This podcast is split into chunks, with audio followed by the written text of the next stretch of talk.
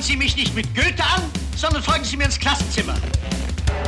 Geschichte ungenügend. Eine Produktion von sofakusch.de. Ein heiterer Geschichtspodcast. Mit Abel Xavier Unsinn und Janni Imhof. Das ist dann auch for real. Also das ist der gelbe Gurt, den auch jeder machen würde, der Jujutsu macht. Dann sind die mit diesen SchülerInnen-Dingern alles halbe Jahr. Das machen ja, Ja. schon gut. Das ist ja gute Wertschöpfung. So, da bleiben die Kinder motiviert, da bleiben die Kinder dran. Da musst du auch nicht viel können. Ernsthaft. Ich habe zu dem Thema ein schönes Beispiel für selektive Wahrnehmung. Ähm, mir ist nämlich jetzt letztens, als ich irgendwo vorbeifuhr, zum ersten Mal das Werbeschild Brazilian Jiu- Jiu- Jiu-Jitsu aufgefallen. ja. Ja. Das- also kann ich aber erst seit wir darüber geredet haben, über die. Okay. Ja, ich habe ja, ich habe ja gestern, habe ich gestern oder War das vorgestern die Gelbfarbs? Ja, ne?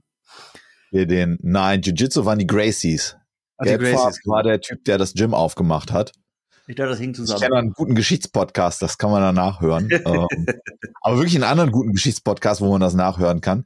Ähm, hier, wir hatten ja diese Folge über Pankration und diese Ja. Stuff You Missed in History, nicht, nee, nee, nein, wie hier, Ridiculous History. Noel Ja. und der andere Ben äh, sprachen über den einen, dem, den wir auch kurz erwähnt haben, der da posthum die, den Sieg ähm, äh, bekommen hat. Und das kann mich Ja. eigentlich, kann ich eigentlich auch nochmal als Fußnote gleich mit reinnehmen, aber vielleicht Vielleicht Ja. steigen wir auch einfach erstmal ein. Ja. Hallo und herzlich willkommen zu Geschichte ungenügend, dem heiteren wöchentlichen Geschichts- und Popkultur-Podcast mit meinem Freund Abel Xavier Unsinn am anderen Ende. Hallo. Hallo, und ich möchte gleich einwerfen, dass ich das Wort Popkultur-Podcast total hervorragend finde. Ja, da haben wir den Pop-Filter ja auch hier davor. Ähm, Popkultur, Pop- Podkultur, Pop, ah, egal. Mein Name ist Janne Imhoff und was wir hier im wöchentlichen Wechsel machen, ist eine lange und eine kurze Episode aus der Weltgeschichte besprechen. Meistens lustig, immer irgendwie bemerkenswert, oft relativ nischig und unbekannt. Und ich bereite die immer vor und du bist jede Woche unvorbereitet. Hm, aber angezogen. Und so, und so funktioniert die Welt. Und meistens locke ich dich mit einem anderen Thema erstmal auf die falsche Fährte. Und heute haben wir eine unserer Fußnoten, so nennen wir die kürzeren Folgen, was auch heißt, dass wir Leserinnenpost machen, Korrekturen, Updates zu alten Folgen und danach noch ein etwas kürzeres Thema, also wirklich eher sowas, was man auch im Klischee als Fußnote der Geschichte bezeichnet. Und ja, äh, ich muss mich erstmal ein bisschen entschuldigen. Ich hatte letzte Woche ganz schön viel um die Ohren. Ich habe die YouTube-Playlist nicht gepflegt gehabt und schludrige Shownotes geschrieben, ohne den Artikel, den ich noch verlinken wollte. Das mache ich noch, sorry dafür, denn äh, auf diesen Playlists haben wir eigentlich immer passend zu den Folgen die ganzen Popkulturreferenzen, die wir hier unterbringen. Und da gibt's dann Videos und Filmtrailer und Dokus zum Weiterschauen auf YouTube. Und die Songs und Bands, die hier vorkommen, haben wir auf einer Spotify-Playlist und beides findet ihr unter Geschichte ungenügend oder als Link in den Show Notes. Top. Jetzt Möchtest, möchtest du noch unsere Social Media Links? Das war beim letzten Mal schon geklappt. Dann möchtest du unsere Social Media also, Links. noch also ungenugend ist ungenugend ist unser, wie heißt das nochmal? Handle, glaube ich, heißt das. Unser äh, bei Twitter. Twitter. Ja.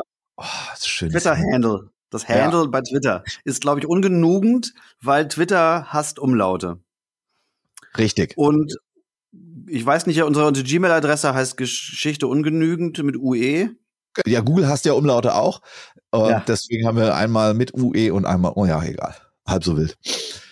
Ja, hast du irgendwie Feedback bekommen? Zuschriften, Korrekturen? Nee. Nö. Okay. Ich habe Alles sauber. Super. Ich, ich habe ein lustiges Feedback bekommen von unserem Hörer Leo G. aus H. Der ist eingestiegen mit unserer Folge 5. Texas zu Braunfels hält die Welt Ah. in Atem über die Texas-Besiedlung durch den Mainzer Adelsverein oder zumindest die versuchte. Der hat im Rahmen, ich glaube, von Immobilienkauf oder einen US-Amerikaner kennengelernt, der jetzt nach Jahrzehnten in Deutschland zurück in die USA zieht, ausgerechnet nach New Braunfels. Ach, schön. Und äh, ja, das war nämlich der Ort, den unsere hochprofessionellen Siedler vom Mainzer Adelsverein gegründet haben. Ja, weltgleich Dorf. Ja, so sieht's Ich aus. habe noch gesagt, er könne ja seinem äh, Vormieter oder sowas nochmal sagen, er soll sich da von der Schlitterbahn fernhalten. genau. Das ist so ein Wasserrutschenpark.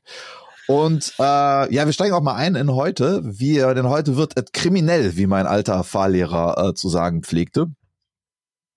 Und wir fangen an mit Thorsten Frings. Oh, den kenne ich.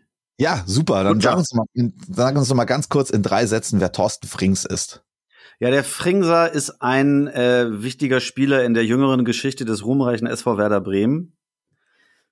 Ich glaube, der hat seine Karriere sogar, weiß ich gar nicht, wo der angefangen hat. Wo kam der eigentlich her? Münster? Aachen, glaube ich. Aachen, genau, Aachen, Aachen. Auch so ein Ort irgendwo im Nichts in meinem Bewusstsein.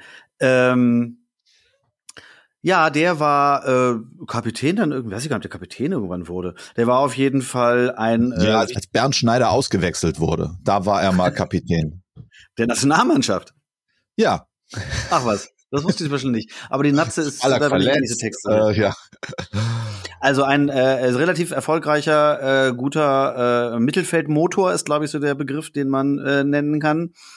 Ähm, inzwischen war er mal Trainer bei SV Meppen in den letzten Monaten ist da, glaube ich, inzwischen aber auch nicht mehr, weiß ich gar nicht genau. Genau. Und ist halt auch, und jetzt hoffe ich mal, dass ich die Zeitleiste nicht ineinander bringe, dann war der schon Teil der Meistermannschaft? Nee, der kam danach, oder?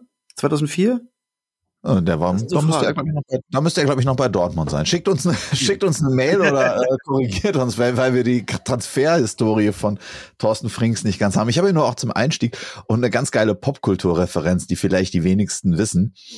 Äh, die erfolgreiche Serie Breaking Bad. Ja. Und da vor kommt Thorsten Frings. Ach so, der Fring, ja. Der Hauptfiesling heißt ja Gustavo Fring. Und ja. nach Angaben von George Mastras, einem der Autoren der US-Serie, der ist nämlich großer Fan des deutschen Fußballs. Und äh, Gustavo Fring ist tatsächlich nach Thorsten Frings benannt. Nicht zu vergessen, dass, dass ja ein, eine noch viel wichtigere Person des deutschen Fußballs auch in dieser Serie vorkommt. Denn der alte, ähm, ja, der Sidekick, der halt fürs Grobe immer da ist, der brummelige Typ, der halt auch bei Better Call Saul äh, eine Hauptrolle einnimmt, ist ja wohl auch benannt nach Horst Ermantraut. Genau, Mike Ermantraut, der ja, Berufskiller kann man da glaube ich ja, so sagen, also ein, ein, gedungener Mörder. Der hat äh, da der Name Ermantraut kommt tatsächlich von der Trainerlegende. Horst Ermantraut hatten wir doch auch irgendwann mal vor ein paar. Was vor allem ganz lustig ist, weil Thorsten Frings war jetzt vielleicht schon in den Nullerjahren, wo auch Breaking Bad irgendwie geschrieben wurde, wahrscheinlich irgendwie auch ein großer Name, der war immer Nationalspieler. Aber ja. um Horst Ermantraut zu kennen, da muss man schon ein bisschen tiefer in das Bundesliga-Game einsteigen, weil das ist ja nicht irgendwie ein bekannter Trainer, außer bei den Vereinen, für die Vereine, wo er mal war. Ja, ja total. Schön. Also es war auch meine, ähm, als der Nachname kam, ging es, glaube ich, vielen Fußballfans in Deutschland so, hä, man traut, der heißt wie, wie der Trainer? Hä? Das ist witzig. ja. Ähm, ja. Wir reden aber heute über einen anderen berühmten Frings, nämlich über Aha. Josef Frings. Aha. Klingelt's da? Nö. Oh, gut. Auch er wird am 6.2.1887 in Neuss am Rhein geboren. Mhm. Er kommt aus großbürgerlichen Verhältnissen, genießt eine humanistische Erziehung, spricht fließend Latein, ja wahrscheinlich mit so rheinischem Einschlag, würde ich jetzt sagen. Und, spricht fließend Latein. Ja. Hat man das am Ende des 19. Jahrhunderts noch irgendwo anwenden können? Er wird katholischer Priester. Ah, okay. und zwar nur da. ja. Ähm, der marschiert durch die Ränge und wir machen jetzt einen Riesensprung in die 1940er. Ja, er ist schon etabliert und ist Bischof. Und im Zweiten Weltkrieg bewahrt sich Frings eine sagen wir mal, gewisse distanzierte Rolle zum nationalsozialistischen Regime. Mhm. Zitat aus der sehr kurzen Biografie von der Website der Gedenkstätte Deutscher Widerstand. Frings tritt in seinen Predigten immer wieder für verfolgte und gegenstaatliche Unterdrückung ein. In einer Ansprache anlässlich der Papstkrönungsfeier im Mai 1944 prangert Frings willkürliche Festnahmen, rassische Verfolgung und Zwangsscheidungen von Ehen öffentlich an. Im Herbst 1944 protestiert er mit Eingaben bei der Gestapo gegen die Deportation von Menschen jüdischer Herkunft aus Köln und der Umgebung. Frings mhm. kann das Kriegsende überleben und wird im Juli 1945 als Nachfolger von Adolf Kardinal Bertram Vorsitzender der Fuldaer Bischofskonferenz. Papst Pius XII. ernennt ihn 1946 zum Kardinal. Ah ja. Kann man vielleicht auch mal den Abweis kurz machen. dass sowas ja, finde ich, immer wichtig betont sein muss, dass es ja im Nationalsozialismus nicht so war, dass alle nur mitgemacht haben, weil sie gedacht haben, sobald sie auch nur mal ein Auge in die falsche Richtung senden, sie sofort im Straflager landen, sondern es gab durchaus, zumindest wenn man die richtige rassischen Background hatte, ähm, die Möglichkeit zu sagen, ey, den Scheiß will ich nicht. Ja, Also das das ist jetzt nur ein, ein Beispiel und ist jetzt natürlich empirisch überhaupt nichts, aber das finde ich Ja. schon immer der Punkt, weil viele Leute ja auch immer denken, das war ein dermaßener Unterdrückungsstaat, dass dort keiner sich getraut hat, was zu sagen. Und es war ja eher viel schlimmer. Die meisten haben nichts gesagt, weil sie gar nichts sagen wollten. Aber sie es dufte fanden, ja. Ähm, nee, das Frings fand es nicht dufte, alles andere als das. Und der, ja, man hatte ihn natürlich auch in der Beobachtung, hat man gesagt, ja, komm, das ist, lass den labern, das ist so ein frommer, das geht sich schon irgendwie aus. Ja, der Zweite Weltkrieg ge geht verloren für Deutschland und von 1946 ist er jetzt Kardinal in Köln. Mhm. Und 1946 war Köln immer noch ziemlich kaputt. Die Stadt war im Zweiten Weltkrieg im Rahmen von alliierten Flächenbombardements, meistens mit Brandbomben, zerstört worden und es mangelte auch 1946 natürlich immer noch an Wohnraum. Man hatte noch die ganzen Leute, die als Flüchtlinge kamen, äh, dann in der in der Stadt und gerade das urbane Leben war extrem äh, extrem hart. Die Versorgungslage mit Lebensmitteln, Heizen, allem war 1946 auch noch sehr schlecht und der Winter 1946 war auch kalt. Es gab ein äh, heftiges Tiefdruckgebiet über Zentraleuropa, das wochenlang November, Dezember, das wollte nicht weggehen. Mhm. Und um ihre Lebenssituation etwas zu verbessern, traten Kölner in, was ist natürlich auch in anderen deutschen Großstädten passiert, sogenannte Hamsterfahrten an ins Aha. Umland, weil die Versorgung im, ja, die Versorgung im ländlichen Gebiet, Bergisches Land, Richtung Eifel oder so, ist halt sehr viel besser, weil die Leute da einfach Klar. nochmal Fläche haben und Subsistenzwirtschaft und nicht halt einfach äh, eine Trümmerlandschaft, in der man nicht so viel anbauen kann. Was die Leute dann machen, was ihnen an Habseligkeiten noch geblieben ist, bringen sie halt raus und kommen Mhm. mit irgendwie äh, Sackkarre voll äh, Kartoffeln. Hamstern zurück. So. Genau. Ja, nee, ja. Hm. Was es noch gab, ist, dass aus dem Rheinland und dem Ruhrgebiet Kohlenzüge nach Belgien gefahren sind mit Steinkohle als Reparationen. Okay, die wurden also schon sehr schnell, konnten die weiter gebuddelt werden, ausgebuddelt werden, offensichtlich. Ja, Okay. Also- ja, ja. So Zechentürme, also es wurde, es wurde schon irgendwie kriegswichtige Industrie, aber man hat ähm, bombardiert, aber man hat sich natürlich auch überlegt, ja, okay, so Kohlenbergbau, das, ich meine, das meiste ist ja unter Tage und ich weiß nicht, dann Fördertürme wurden dann eventuell auch mal äh, heil gelassen. ja. Habe ich da jetzt nicht weiter recherchiert. Ähm, aber was es gibt, das sind, wenn die Züge irgendwo langsam fahren müssen oder anhalten müssen, weil, weiß ich nicht, irgendwie noch, noch neues Wasser in die, in die Kohlen locken musste oder so, dann haben die Leute so relativ schnell ausbaldowert, wo diese Züge halten und langsam fahren. Obendrauf, Kohlen runter, unten steht die Family auch mit dem äh, Rollerwagen. Und Ja. dann hat uns in der, in der, in der Bude wieder wenigstens einigermaßen warm. Also die, es wurde halt im großen Stile von den Leuten äh, Kohle zum Heizen eingeklaut, um die schlimmste Not zu lindern. Ja. Ah, Und ja, wir sind im Rheinland.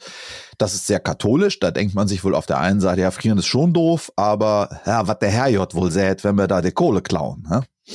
Ja. Und am 31.12. in einer Silvesterpredigt macht sich Frings insofern unsterblich, als dass er in einer Predigt über die zehn Gebote vom Skript abweicht. Und wir haben leider kein Audiodokument davon und nur schlecht lesbare schriftliche Ausführungen. Aber ich habe mal hier folgendes Zitat.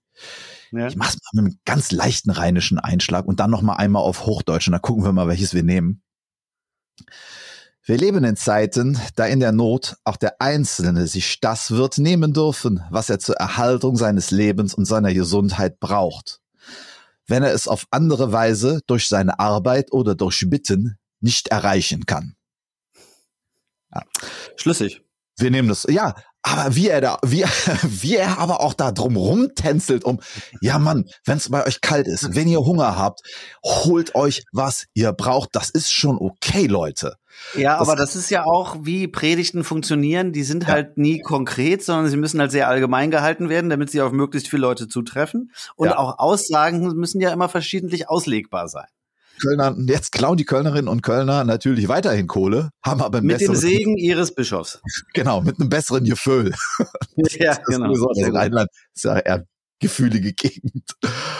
Und ähm, genau dieses also Mundraub beziehungsweise Kohlenklau zum Sichern des Überlebens. Das heißt dann nicht mehr klauen, das heißt dann nicht mehr stehlen, das heißt dann im Rheinland fringsen. Ach was, ach das ist ja toll. Und den Begriff kanntest du nicht, ne? Das ist wirklich was. Nein, auf keinen äh, Fall. Was Lokales. Okay. Ähm, wenn ihr außerhalb Wissenschaftsfreund. Okay, wenn ihr aus, wenn ihr irgendwie außerhalb von Köln groß geworden seid und trotzdem mal irgendwas über Fringsen gehört habt, lasst es uns wissen. Ähm, Genau, bei Twitter oder ja, am besten bei Twitter at ungenugend.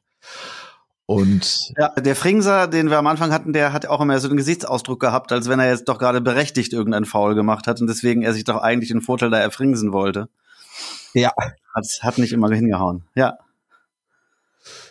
Ja, und äh, Frings bleibt noch eine ganze Weile Kardinal. Also, aber das ist sozusagen sein Meisterstück, mit dem er in die, in die Geschichte eingegangen ist. Er ist dann aber auch mhm. nach wie vor in der Zeit auch noch Anwalt der sagen wir, der einfachen Leute, der einfachen Stadtbewohner und so weiter gegenüber den, den alliierten Besatzungsmächten. Also er tritt da halt auch auf, eben nicht als jemand, der eine staatliche Autorität repräsentiert und nicht als jemand, der im äh, Nationalsozialismus mit Schingerasser-Bum vorne mit dabei war.